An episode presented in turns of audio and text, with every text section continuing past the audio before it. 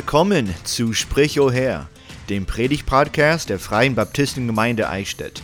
Hier teilen wir die zeitlosen Wahrheiten der Bibel, damit jedes Herz in Staunen über die Herrlichkeit Gottes wachsen kann.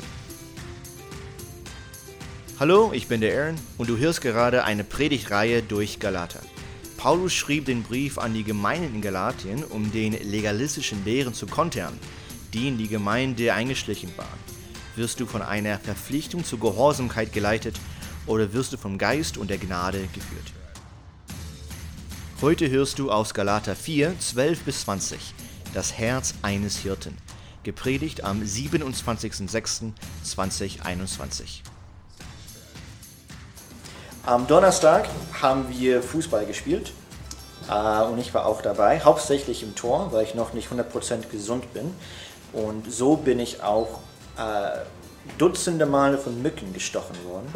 Aber es war sehr schön, wieder Fußball spielen zu können, ähm, auch wenn es geregnet hat. Ich glaube, vor allem im Regen oder wenn es draußen einfach richtig eklig ist, macht Fußballspielen umso mehr Spaß. Ähm, mein Fußballtrainer in den Staaten, er heißt Lance, er war auch ein Diakon in unserer Gemeinde und Leute würden ihn als der goldene Junge bezeichnen weil er sehr gut aussehend war. Ähm, auch sehr talentiert. Er konnte gut predigen, er konnte gut singen, Instrumente spielen, sehr, auch sehr athletisch und einfach ein sehr, sehr netter Kerl. Also alle Mädchen mochten ihn und wollten ihn haben. Ähm, und es gab noch ein, es gab ein Mädchen auf der gleichen Schule, sie hieß Carrie. Äh, sie war das goldene Mädchen. Sie war auch sehr hübsch sehr talentiert, konnte gut singen, Klavier spielen, ähm, hat auch Fußball gespielt. Also hat jeder Student auf dem College gedacht, die werden irgendwann zusammenkommen. Das muss einfach so sein. Aber es hat jahrelang nicht, äh, nicht passiert. Bis ich nach, nach der Sommerpause zurück zur Schule gegangen bin. Und ich, ich, ich bin dann zu seinem Büro gegangen und sie war die Sekretärin. Und ich dachte, warte mal man konnte an ihr sehen, sie hatte ein Lächeln von Ohr zu Ohr und hat einfach geblubbert mit Liebe und Glück und Freude. Und dann hat sich herausgestellt, ja, die sind jetzt zusammen. Und man konnte die Liebe in der Luft tatsächlich riechen. Also es war wunder, wunderschön. Man könnte sagen, sie war glückselig. Sie hatte Glückseligkeit. Sie war vom Glück komplett übernommen. Wo ist eure Glückseligkeit? Das ist die, eine Frage, die Paulus die Gemeinde in Galatien gefragt hat und die ich, ich auch euch fragen will. In Galater 4, in Vers 15, da sagt er, was war denn eure Glückseligkeit? Das griechische Wort ist Makarismus. Äh, das ist eine Glückserklärung. Locker übersetzt wäre es einfach glücklich. Bist du glücklich? Oder wo ist deine, dein Glück? Aber es ist viel tiefgehender als nur eine Emotion oder Gefühl von Freude oder Glück haben. Besser wäre vielleicht Segen. Es ist eher eine begünstigte Position vor Gott, indem man seinen Gefallen empfängt durch das Ausstrecken von seiner Gnade, die man allein durch Glaube erlangt. Das ist Glückseligkeit. In Römer 4, 6 bis 8 da steht es, ebenso preist auch David den Menschen glückselig, dem Gott ohne Werke Gerechtigkeit anrechnet. Glückselig sind die, deren Gesetzlosigkeiten vergeben und deren Sünden zugedeckt sind. Glückselig ist der Mann, dem der Herr die Sünde nicht anrechnet. Also, wo ist eure Glückseligkeit? Findet ihr es oder ist es nicht mehr da? In Apostelgeschichte 13 und 14 war Paulus von Antioch ausgesendet als ein Missionar, um das Evangelium weiterzugeben. Dabei ging er nicht nur auf die Straße, um zu predigen, sondern immer zuerst zu, zu den Synagogen und hat dort gepredigt. Und er hat auch viele Gemeinden gegründet. In Galater sehen wir, er hat sich erstmal als Apostel vorgestellt. In Apostelgeschichte in äh, Galater 1, 1, wenn ihr da kurz aufschlägt, da steht Paulus, Apostel, nicht von Menschen, auch nicht durch einen Menschen, sondern durch Jesus Christus und Gott. Und in Vers 11 und 12 im gleichen Kapitel sagt er, ich lasse euch aber wissen, Brüder, dass das von mir verkündigte Evangelium nicht von Menschen stammt. Ich habe es auch nicht von einem Menschen empfangen noch erlernt, sondern durch eine Offenbarung Jesu Christi. Zuvor haben wir ihn in Galater als Apostel kennengelernt. Er hat also seine Berufung und seine Amt betont. Und dann haben wir auch in Galater für zweieinhalb Kapiteln ihn als Ältester und Lehrer kennengelernt, indem er systematisch das Verhältnis zwischen Gesetz und Glaube erklärte und es gab auch Bündnisse und Alte Testament, Geschichte und Israel. Das war für viele vielleicht ein bisschen äh, anstrengend, aber sehr gut und nützlich. Und es hat auch der Paulus benutzt, um eben das Evangelium zu erklären und wie bedeutend es ist. Aber schon andeutend in der letzten Predigt, wenn ihr euch noch erinnern könnt, ein Problem ist, wenn ich nur einmal im Monat predige, dann ist ein Monat zwischen den Predigten. Also vielleicht kann es sein, dass man etwas leicht vergisst. In Galater 4,11, also das letzte Vers, Vers von der letzten Predigt, da hat Paulus gesagt, ich fürchte um euch, dass ich am Ende vergeblich um euch gearbeitet habe. Also sein Tun ändert sich. Von Apostel zu Ältester und Lehrer und jetzt um einiges mehr persönlicher, mehr mit dem Herz, mehr mit Gefühlen man könnte sagen als Hirte. Er redet jetzt eher als Hirte. Wie ihr wisst, ist Gemeindegründung viel Arbeit. Die zwei Gemeinden, die für Paulus immer wieder vorkommen, ist Korinth und Ephesus. Die Gemeinde in Korinth brauchte drei Briefe, um ermahnt zu werden. Und Ephesus hatte auch ihre Probleme. Es gibt den Epheserbrief und dann gibt es noch Briefe an Timotheus, als er Pastor in Ephesus war. Predigten sind gut und wichtig, aber auch die persönliche Beziehung. Man will ja bestätigt bekommen, ob man das, was man predigt, aus, auch auslebt, um zu sehen, ob man echt ist oder, oder ob alles nur Schau ist. In unserer Schule gibt es Spirit Week, wo man Gastprediger hat. Und es ist immer schön zu sehen, wer dort immer auftaucht.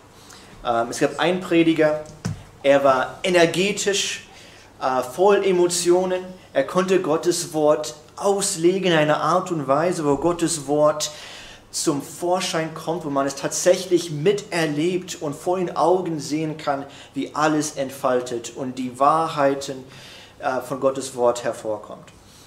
Und dann gab es noch einen. Äh, er kam nach vorne, sehr schüchtern, ein bisschen gestottert, hat durch seine Predigt gekämpft und er war dann sehr erleichtert, als es zu Ende war. Wenn man die Kinder am Ende der Woche gefragt hat, wer war euer Lieblingsprediger, war es der zweite, der nach vorne kam, gestolpert ist, ähm, auch nicht richtig reden konnte. Der Grund war, es war nicht, was er gepredigt hat, sondern es war die Verknüpfungen, die individuelle Beziehungen, die er mit den Studenten aufbauen konnte um dadurch sein Herz auch weiterzugeben. Es ging dabei nicht um die Predigt, sondern um persönliche Beziehungen. Zu predigen ist menschlich gesehen nicht so schwer. Man bereitet sich vor, man überwindet sich vor Leuten zu sprechen, man ist auch bereit, lächerlich auszusehen. Und dann trägst du etwas vor und dann bist du fertig. Geistlich gesehen jedoch ringst du mit, mit Gottes Wort und mit dir selber die Wahrheit Gottes zu erforschen, die Kernaussagen eines Textes herauszulesen und den Tal zwischen der Welt der Bibel und unserer Welt zu überqueren, um die Wahrheit in der Bibel für uns heute anwenden zu können. Du predigst ja nicht nur für dich selber. Wenn ich hier vorne stehe, predige ich euch nicht an, sondern auch mir selber. Weil ich auch selber Sünder bin, weil ich auch das, was ich predige, auch glauben muss. Das ist eine, eine von den schweren, äh, komplizierten Sachen von jemandem, der predigt. Man muss auch ständig selber mit den eigenen Herzen kämpfen. Wie ein berühmter Musiker mal gesagt hat, der Mr. Moore, Vornamen Lecrae, du bist einfach ein Bettler, der andere Bettler zeigt, wo das Brot des Lebens ist. Und so ist auch der Paulus. Für Paulus war die Gemeinde in Galatien, die von der Wahrheit abgekommen ist und deswegen auch ermahnt werden musste, nicht einfach nur eine ringende Gemeinde, sondern wir sehen jetzt, wie sein Herz bricht und blutet für seine geistliche, rebellische Kinder. Persönliche Beziehungen sind hart. Jüngern zu machen beanspruchen viel Zeit und Energie und braucht Liebe. Deswegen ist es so anstrengend. Deswegen war es für die Studentin so wichtig und bedeutend, als dieser äh, Pastor, der nicht so gut predigen konnte, sich so viel Zeit und Energie und Liebe in die Studentin investiert hatte. In 1. Korinther 13, 1 bis 2, da steht, wenn ich in Sprachen der Menschen und der Engel redete, aber keine Liebe hätte, so wäre ich ein tönendes Herz, äh, Erz oder ein klingende Schelle. Und wenn ich Weissagung hätte und alle Geheimnisse wüsste und alle Erkenntnis und wenn ich allen Glauben besäße, so dass ich Berge versetzte, aber keine Liebe hätte, so wäre ich nichts. Jetzt redet Paulus zu seiner rebelliö rebelliöse Kinder. Wir sehen das Herz eines Hirten für seine Schäfchen, die Unreife der Herde und die Gefahr von Wölfe in Schafsfell. Das ist, was wir heute anschauen. Es könnte entweder die kürzeste Predigt sein, die ich hier hatte, oder vielleicht die längste, das weiß ich nicht, je nachdem, wie der Herr leitet. Und mit dieser äh, Versprechen gehen wir erstmal ins Gebet. Ich danke dir, Herr, für diesen Tag. Ich danke dir für die Sonne, für die Wärme draußen. Ich danke dir, dass wir uns hier treffen können, dass wir singen können, dass wir dein Wort öffnen können. Herr, es ist ein großes Privileg, die wir nicht wirklich wahrnehmen, dass du mit uns kommunizieren willst. Du willst, dass wir wissen, wer du bist. Du willst, dass wir uns ändern und dir daher näher kommen, Herr. Und Herr, wir, wir sind Menschen, die sind fehlerhaft, die sind Sünder. Wir haben alles, äh, wir haben alle etwas im Herzen oder im Gedanken, die Zeit und Energie wegnimmt. Und Herr, ich bete einfach, dass wir hier in diesem Moment fokussieren auf, was dein Wort zu sagen hat, um zu wissen, wie wir uns ändern können, um dir mehr zu gefallen, um dich mehr zu lieben. Und Herr, daher bete ich, dass, äh, dass ich einfach weggehe. Ich bete, Herr, dass wenn ich jetzt das vortrage, was ich vorbereitet habe und auch selber im Herzen äh, kämpfen musste, ich bete, Herr, dass dass du wirkst und dass die mich nicht hier sehen, Herr, sondern dich. Das ist mein Ziel, Herr. Es ist mir völlig egal, wie ich hier aussehe, sondern nur, wie du aussiehst. Herr, ich bete, dass wir in, in Erkenntnis und Liebe zu dir wachsen und dass dieser Gottesdienst und Predigt dich verherrlicht. In Jesus Namen. Amen. Der Hauptkernaussage von heute Morgen wäre, Gott will, dass wir glückselig sind oder so richtig Glück haben oder glücklich sind. Und drei Hauptpunkte, indem wir gute Lehre glauben, indem wir schlechte Lehre erkennen und indem wir durch gute Lehre wachsen. Also glauben, erkennen und wachsen. Ich lese nochmal unsere Stelle durch. Wir sind in Galater 4, ab Vers 12. Werdet doch wie ich, denn ich bin wie ihr. Ich bitte euch, ihr Brüder, ihr habt mir nicht zuleide getan. Ihr wisst aber, dass ich euch in Schwachheit des Fleisches zum ersten Mal das Evangelium verkündigt habe. Und meine Anfechtung in meinem Fleisch habt ihr nicht verachtet oder gar verabscheut, sondern wie einen Engel Gottes nahmt ihr mich auf, wie Christus Jesus. Was war denn eure Glückseligkeit? Denn ich gebe euch die, das Zeugnis, dass ihr, wenn möglich, eure Augen ausgerissen und mir gegeben hättet. Bin ich also euer Feind geworden, weil ich euch die Wahrheit sage? Sie eifern um euch nicht, um, nicht in edler Weise, sondern wollen euch ausschließen, damit ihr um sie eifert. Das Eifern ist aber gut, wenn es für das Gute geschieht und zwar alle Zeit, nicht, nicht nur, wenn ich bei euch anwesend bin. Meine Kinder, um die ich noch einmal Geburtswehen leide, bis Christus in euch Gestalt gewinnt. Wie gerne wollte ich jetzt bei euch sein und in anderen Ton zu euch reden, denn ich weiß nicht, woran ich mit euch bin.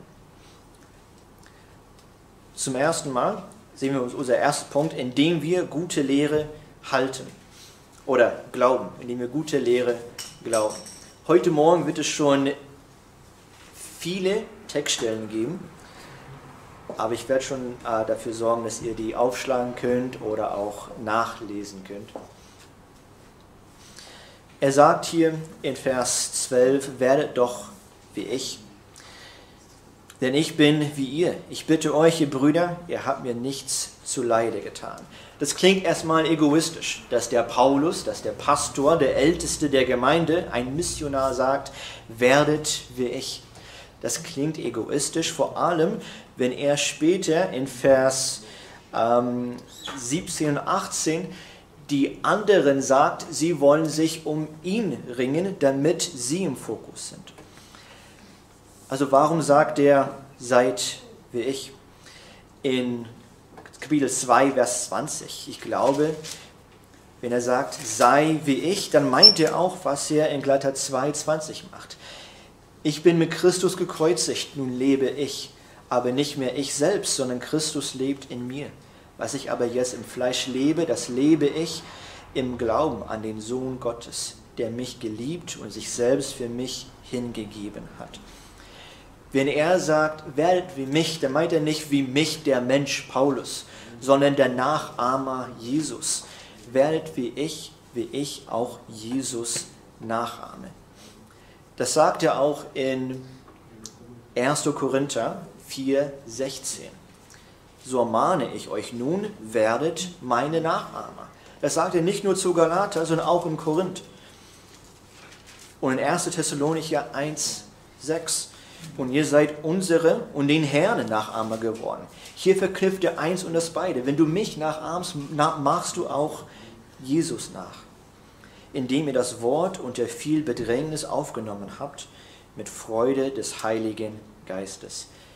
Er sagt also, macht nicht mich nach Paulus der Mensch, sondern Jesus Christus, den ich auch nachahme. Wenn wir weiterlesen, ich bitte euch, ihr Brüder, das kann danach klingen, als ob das, was jetzt kommt, das ist, wofür er bittet. Aber in, im Griechischen ist es, glaube ich, tatsächlich davor. Also ich bitte euch, Brüder, werdet doch wie ich, denn ich bin wie ihr. Es ist keine Bitte, also bitte tu das mal. Das ist ein Anflehen. Der Paulus flieht die Gemeinde an. Werdet wie mich. Es ist nicht nur eine Aufforderung, sondern ein Flehen. Ein tiefes persönliches Bedürfnis zu haben. In Not zu sein. Warum? Warum ist dieser Not? ein dringendes Bedürfnis verspüren wegen Mangels. Daher dringend appellieren, ein tiefes persönliches Bedürfnis haben, das einen zum Anflehen veranlasst.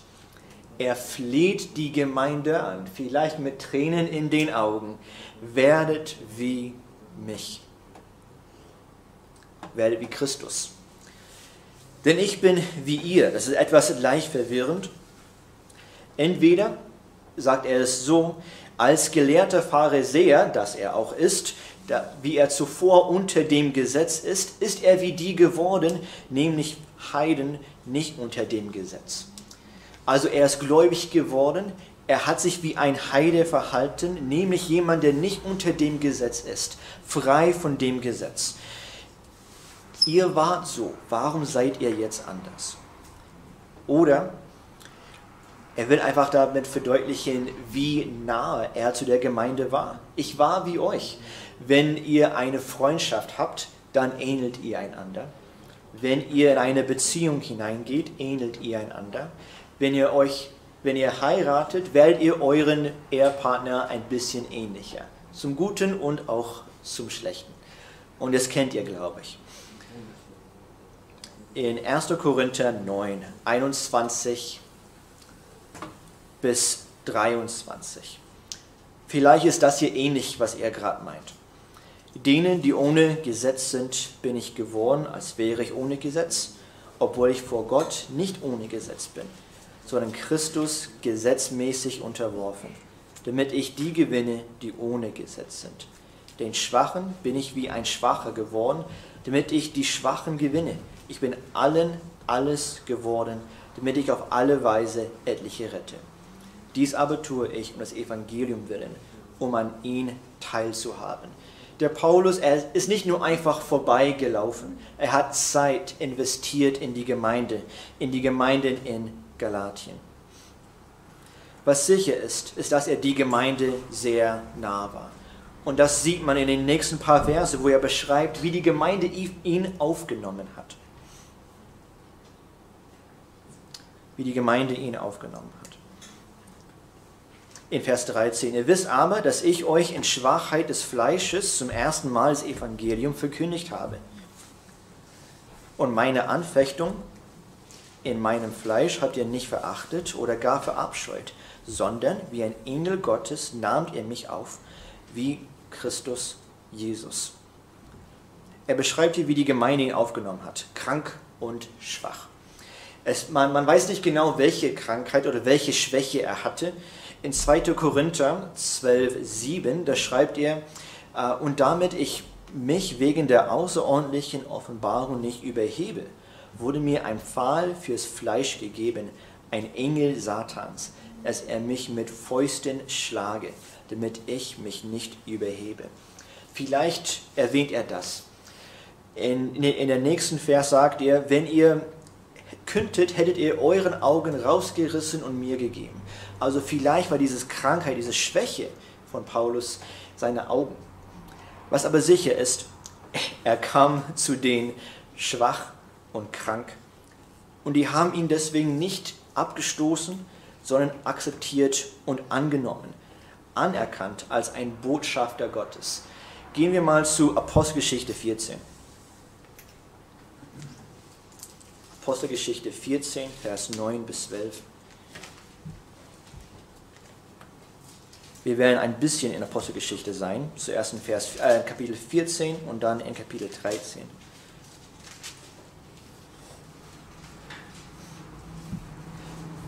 Wenn ihr zu Hause seid, könnt ihr gerne äh, Apostelgeschichte 13 und 14 und 15 und 16 und 17, 17 durchlesen und lesen, wie Paulus in Galatien gewirkt hat. Es ist richtig cool durchzulesen. Aber die Galatien haben ihn tatsächlich als Botschafter Gottes erkannt. Zuerst äh, den Falschen. In Apostelgeschichte 14, 9 bis 12. Dieser hörte den Paulus reden und als der ihn anblickte und sah, dass er Glauben hatte, geheiligt äh, geheilt zu werden, sprach er mit lauter Stimme, steh aufrecht auf deine Füße. Und er sprang auf und ging umher. Als aber die Volksmenge sah, was Paulus getan hatte, erhob sie ihre Stimme und brachen auf äh, Lykaonisch. Die Götter sind Menschen gleich geworden und zu uns herabgekommen. Und sie nannten ihn den Barnabas Zeus und den Paulus aber Hermes, weil er das Wort führte. Sie haben also schon erkannt, dass sie Gottes Botschafter waren, aber dann sind die auch eben zum Glauben gekommen. Es ging dabei um die Botschaft, die Paulus hatte, nicht um die Person, die er war oder wie er sich verhalten hatte, sondern um die Botschaft selber. In Apostelgeschichte 14, äh, 1 bis 3. Da steht, und es geschah in Eukonium, dass sie miteinander in die Synagoge der Juden gingen und derart redeten, dass eine große Menge von Juden und Griechen gläubig wurde. Die Juden jedoch, die sich weigerten zu glauben, erregten und erbitterten die Gemüter der Heiden gegen die Brüder.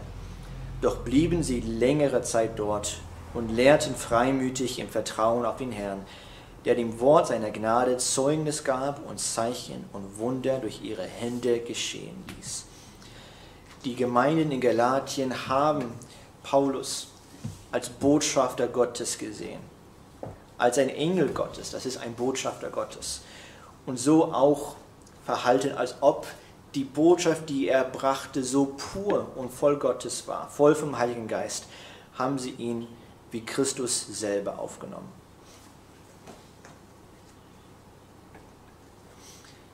Die Frage wäre, kannst du sagen, Oder kannst du anderen Leuten sagen, imitiere mich, mache mir nach. In Philippa 3, 17 steht, werdet meine Nachahmer, ihr Brüder, und seht auf diejenigen, die so wandeln, wie ihr uns zum Vorbild. Könnt ihr sagen, mache mir nach. Ich bin derjenige, der im Glauben reif genug ist, dass man mich nachahmen kann. Wenn nicht, warum nicht? Das Erschreckende ist jedoch, dass Leute dich sowieso nachahmen. Die Kleinen machen den Größeren nach, die Größeren die noch Älteren, die Älteren den Ältesten. Also schau auf dich selber. Bist du jemand, den man nachahmen kann und soll, um dadurch Jesus nachzuahmen?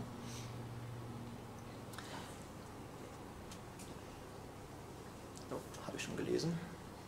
Habe ich schon gelesen? Okay. Nein, habe ich noch nicht. Oh ja. Ähm, in Apostelgeschichte 13, 47 bis 52. Mit diesem Evangelium hatten sie ihre Glückseligkeit im Evangelium gefunden. Denn so hat uns der Herr geboten, ich habe dich zum Licht für die Heiden gesetzt, damit du zum Heil seist bis an das Ende der Erde. Als die Heiden das hörten, wurden sie froh und priesen das Wort des Herrn. Und es wurden all die gläubig, die zum ewigen Leben bestimmt waren. Das Wort des Herrn aber wurde durch das ganze Land getragen. Aber die, die Juden reizten die gottesfürchtigen Frauen und die Angesehenen und die Vornehmsten der Stadt auf. Und sie erregten eine Verfolgung gegen Paulus und Barnabas und, vertrieben sie aus ihrem Gebiet. Da schüttelten sie den Staub von ihren Füßen gegen sie und gingen nach Iconium. Die Jünger aber wurden voll Freude und Heiligen Geistes. Durch das Evangelium kam die Glückseligkeit zu ihnen. Der Piper hat gesagt, Gott hat bestimmt, dass unser Predigen tiefer und gewinnender wird, wenn wir durch die Prüfungen unseres Lebens zerbrochen, gedemütigt und erniedrigt und verzweifelt vor der Gnade abhängig gemacht werden. Das ist eine Ermahnung erstmal für dich. Bist du jemand, den man nachahmen kann? Für den Prediger, der hier vorne steht, sei es der Pastor, der Willi oder wer auch immer hier vorne steht, predigst du, damit Leute Gott mehr verstehen, in Liebe wachsen und auch nachahmen wollen. Und für dich erinnerst du dich daran, das erste Mal das Evangelium gehört zu haben. Als du es begriffen hast, als bei dir im Kopf eine kleine Leuchte angegangen ist, so ein kleines Feuerchen im Herz. Das ist ein großer Segen, wenn man später im Leben zum Glauben kommt, weil dann merkt man so einen großen Unterschied, wie es einmal war und wie es dann geworden ist. Man sieht, man sieht diesen großen Unterschied zwischen altem Leben und neue Leben. Ist dieser Funken immer noch da? Das ist die Frage. Also indem wir gute Lehre glauben. Die Gemeinde Galatien hat die Lehre von Paulus, die er von Jesus bekommen hatte, angenommen und geglaubt und darin ihre Freude und Glückseligkeit gefunden. Kannst du das für dich selber auch sagen? Und wir sind auch glückselig, indem wir schlechte Lehre erkennen. Der zweite Punkt.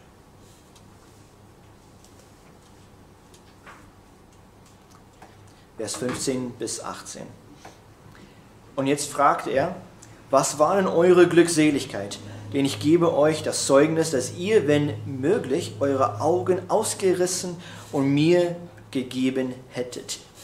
Also erstmal beschreibt ihr, wie die Beziehung mit denen war eine sehr gute Beziehung, wo sie sogar bereit gewesen wären, wenn sie könnten, ihren eigenen Augen auszureißen, damit der Paulus vielleicht bessere Augen hätte oder keine Schmerzen hätte.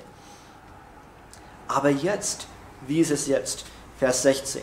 Bin ich also euer Feind geworden, weil ich euch die Wahrheit sage?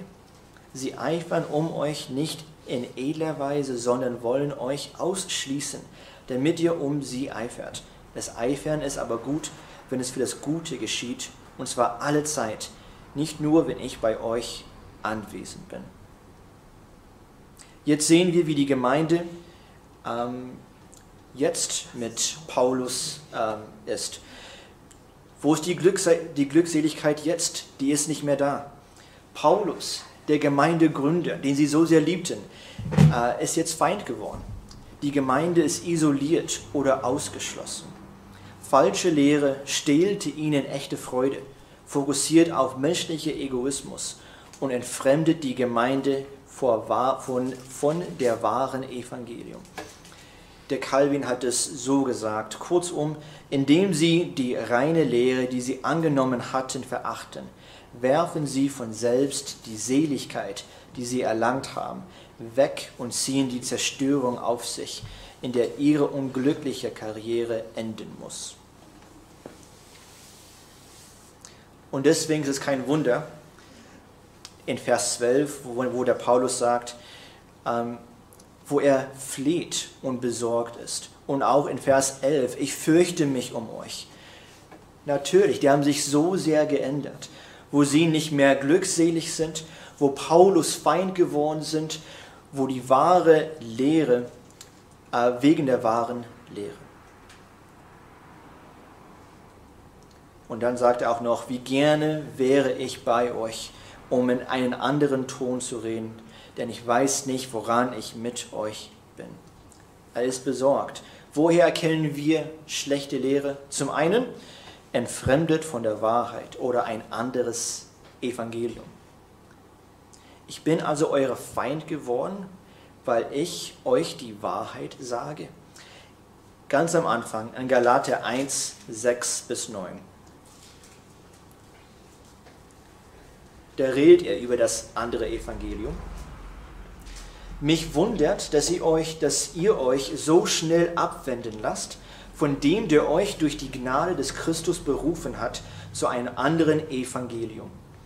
Während es doch kein anderes gibt, nur sind etliche da, die euch verwirren und das Evangelium von Christus verdrehen wollen. Aber selbst wenn wir oder ein Engel vom Himmel euch etwas anderes als Evangelium verkünden würden als das, was wir euch verkündigt haben, der sei verflucht. Wir wissen es, äh, wie wir es zuvor gesagt haben, so sage ich euch wiederum, wenn jemand euch etwas anderes als Evangelium verkündigt als das, welches ihr empfangen habt, der sei verflucht. In Galater 3,1 O ihr unverständigen Galater, wer hat euch verzaubert, dass ihr die Wahrheit nicht gehorcht, euch den Christus als unter euch gekreuzigt vor die Augen gemalt worden ist?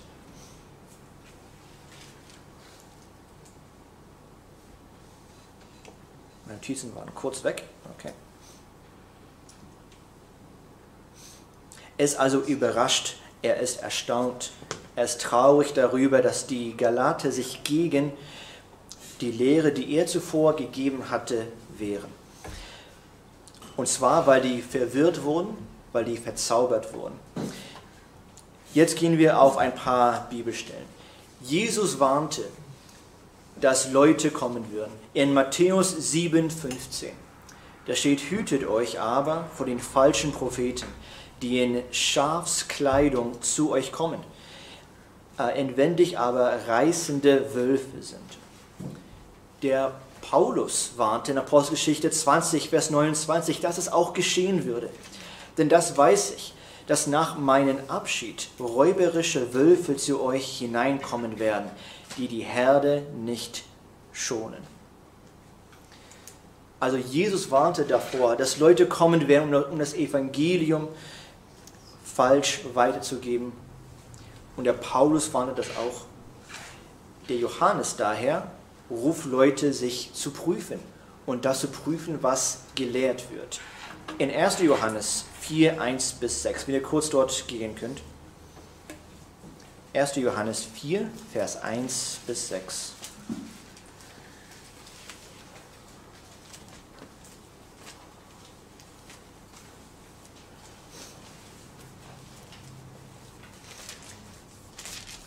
Wir werden ein paar Stellen durchgehen und dann werde ich auch erklären, warum.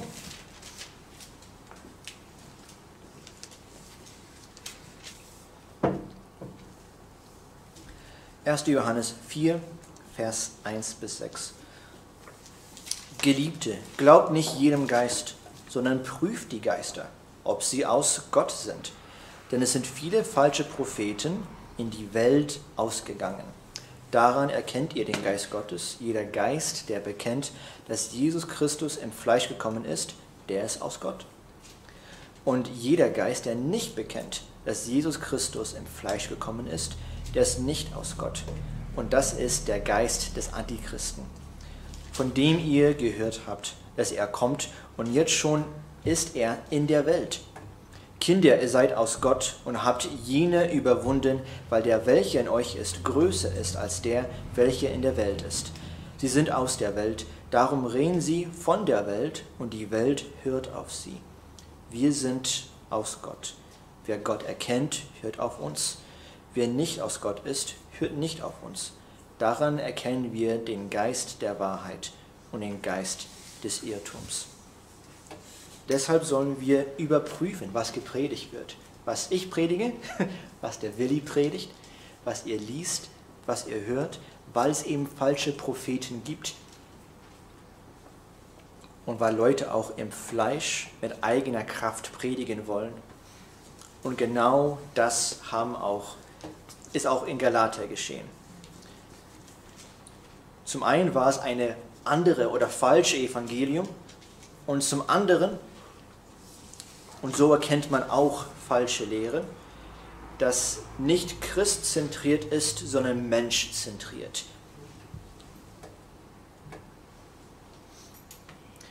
In Vers 17, sie eifern um euch nicht in edler Weise, sondern wollen euch ausschließen, damit ihr um sie eifert. Das Eifern ist aber gut, wenn es für Gute, Gute geschieht, und zwar alle Zeit, nicht nur, wenn ich bei euch anwesend bin. Hier gibt es einen ganz klaren Unterschied zwischen die Lehre von diesen Leuten, die gekommen sind, und von Paulus.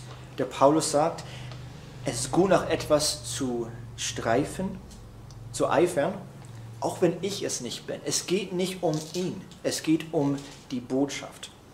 Aber bei denen, die nach Galatien gekommen sind, von Jerusalem, für den war es menschzentriert. Sie eifern um euch nicht in edler Weise, sondern aus eifersüchtlichen, egoistischen Gründen, damit man um sie eifert. Der Petrus warnt davor. In 2. Petrus 2, 18 bis 22. Denn mit hochfahrenden leeren Reden locken sie durch ausschweifende fleischliche Lüste diejenigen an, die doch in Wirklichkeit hinweggeflogen waren, geflohen waren von denen, die in die Ehre gehen. Dabei verheißen sie, in, sie ihnen Freiheit, obgleich sie doch selbst Sklaven des Verderbens sind. Denn wovon jemand überwunden ist, dessen Sklave ist er auch geworden. Der Paulus warnt Titus darüber es gibt so viele Warnungen. Der, der Paulus, warnt, Paul, äh, der Paulus warnt Titus in, in Titus 1, 9 bis 11. Einer, der sich an das zuverlässige Wort hält, wie es die Lehre entspricht, damit er imstande ist, sowohl mit der gesunden Lehre zu ermahnen, als auch die Widersprechenden zu überführen. Denn es gibt viele widerspenstige und leere Schwätzer und Verführer, besonders die aus der Beschneidung denen muss man den Mund stopfen, denn sie bringen ganze Häuser durcheinander mit ihren ungehörigen Lehren um schändlichen Gewinnes willen. Also wieder, egoistisch, menschzentriert. Paulus warnt Timotheus in 1. Timotheus 6, 3 bis 5. Wenn jemand fremde Lehren ver, verbreitet und nicht die gesunden Worte unseres Herrn Jesus Christus annimmt und die Lehre, die der, der Gottesfurcht entspricht, so ist er aufgeblasen und versteht doch nichts, sondern krankt an Streif, Streitfragen und Wortgefechten, woraus Neid, Zwietracht, Lästerung, böse Verdächtigungen entstehen. Unnütze Streitgespräche von Menschen, die eine verdorbene Gesinnung haben und der Wahrheit beraubt sind und meinen, die Gottesfurcht sei ein Mittel zur Bereicherung. Von solchen halte dich fern. Ich lese gerade ein Buch. Das ist von Charles Spurgeon. Es geht um zehn Predigten über den Heiligen Geist. Und ich fand dort einen Abschnitt äh, sehr interessant und sehr gut und ich glaube auch sehr wichtig und, und sehr ähm, passend für heute Morgen. Es geht um den Heiligen Geist und es war eine Predigt über den ähm, über Pfingsten. Weich und sanft ist der Fluss glatter Rede, die von der Würde des Menschen, die Erhabenheit des Jahrhunderts, der Ab, Abschwächung aller Strafen für Sünde und der wahrscheinlichen Wiederherstellung aller verlorenen Geister, einschließlich des Erzfeindes selbst. In der nächsten bitte. Ja. Dies ist der satanische Dienst, raffiniert wie eine Schlange, mild wie, wie seine reduzierende Worte an Eva. Der Heilige Geist ruft uns nicht zu dieser Redeweise auf. Feuer, wie beim Pfingsten, Feuer, Intensität, Eifer, Leidenschaft, so viel du willst, aber was das Streben nach Affekt äh, durch aus, ausgefeilte Phrasen und brillante Prionen angeht, diese sind geeignet für diejenigen, die die Menschen täuschen, als für diejenigen, die ihnen die Botschaft des Höchsten verkünden. Der Stil des Heiligen Geistes ist einer, der dem Verstand die Wahrheit auf eine eindringlichste Weise übermittelt. Er ist klar, aber flammend, einfach, aber verzehrend.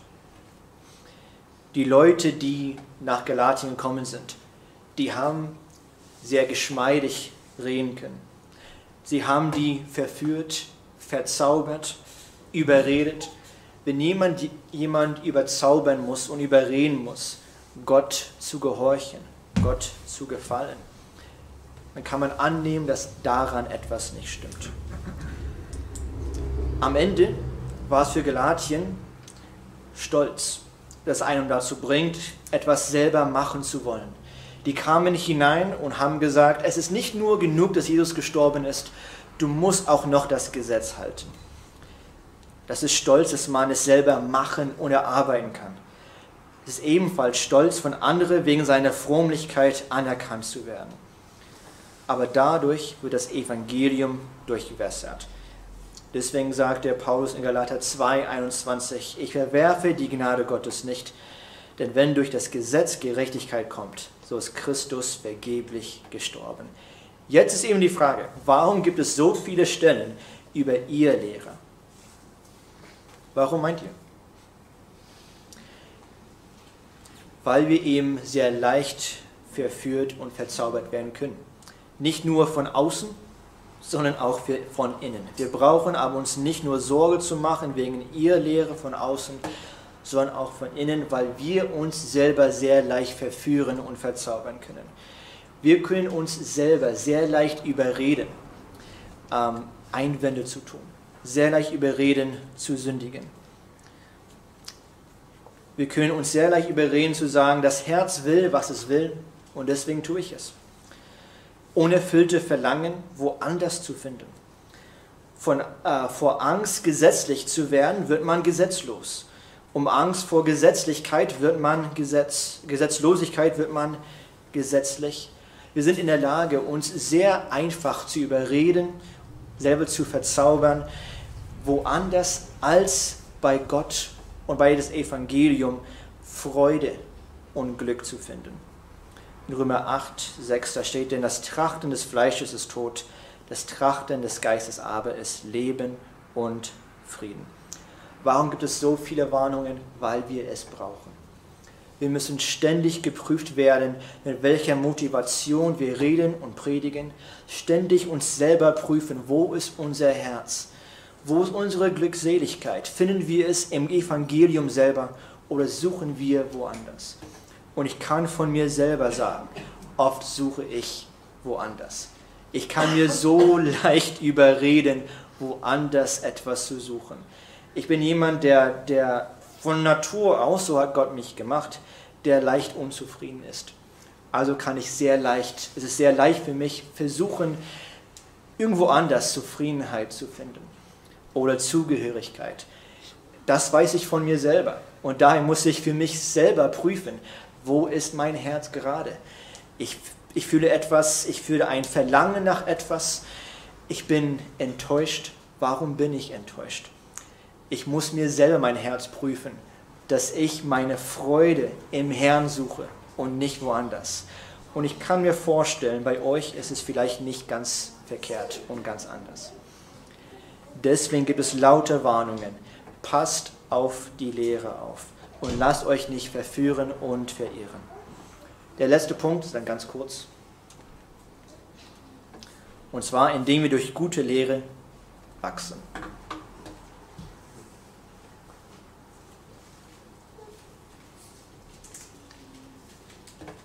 Meine Kinder, Vers 19. Meine Kinder, um die ich noch einmal Geburtswehen leide, bis Christus in euch Gestalt gewinnt. Wie gerne wollte ich jetzt bei euch sein, in, den, in einen anderen Ton mit euch zu reden, denn ich weiß nicht, woran ich mit euch bin. In euren Übersetzungen steht wahrscheinlich Kinder, im Griechischen wäre es so Kindlein, ihr Kindchen. Das sind seine geistlichen Kinder. Er hat die Gemeinde gegründet, wahrscheinlich viele von denen zum Glauben geführt. Und jetzt sieht er, wie die zum, vom Glauben abgewandert sind. Und er sagt, meine Kindlein, meine Kindchen, was ist denn nun mit euch geschehen? Was jedoch ermutigend ist, er sagt, Geburtswehen, bis Christus in euch Gestalt gewinnt. Die sind jetzt nicht, die haben ihren Glauben nicht verloren. Die sind gläubig aber die sind nicht im Glauben gewachsen, wie es, wie es hätte sein sollen. Die sind wieder Säuglinge geworden, suchen woanders Freude, glauben an das, was nicht das Evangelium ist. Die sind immer noch gläubig, aber so verkehrt vom Glauben abgekommen. Und der Paulus ist darüber traurig. Ein gebrochenes Herz, ein blutendes Herz. Er fleht den an, sagt, wo ist eure Glückseligkeit? Ihr Kindlein, meine Schäfchen.